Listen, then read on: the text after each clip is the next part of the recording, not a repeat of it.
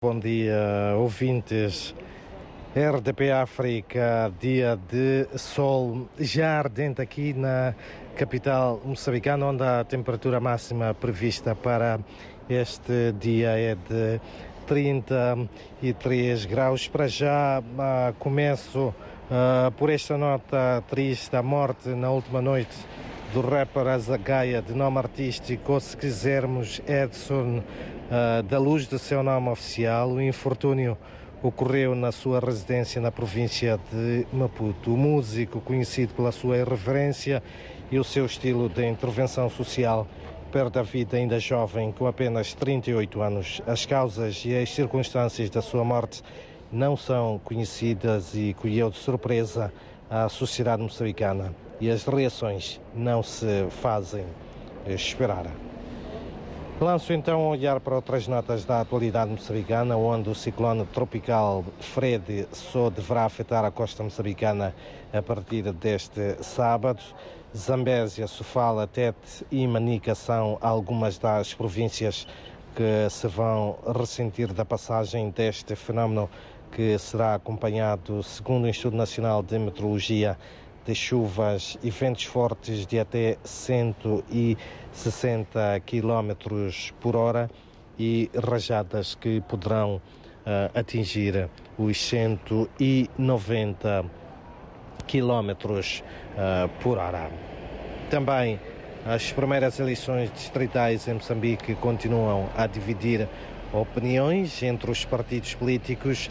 A Renamo, principal força política da oposição, no país defende a realização no próximo ano das primeiras eleições distritais, como prevê a Constituição da República.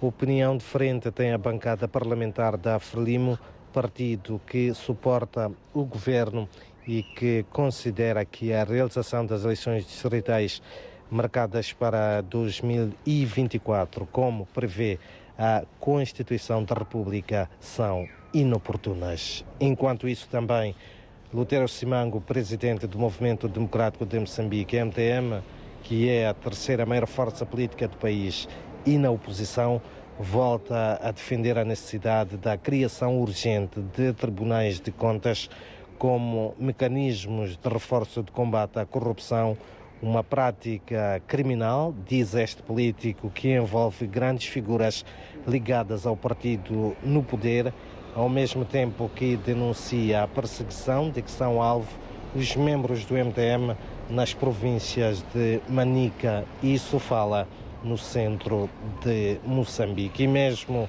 para terminar, dizer que o Centro de Integridade Pública, CIP, capacita hoje jornalistas e ativistas sociais da cidade e província de Maputo em matérias de combate à corrupção a sessão da abertura da formação vai contar com a presença de representantes do Tribunal Supremo, do Gabinete Central de Combate à Corrupção e também do Ministério da Justiça, assuntos constitucionais e religiosos, entre outras entidades e instituições.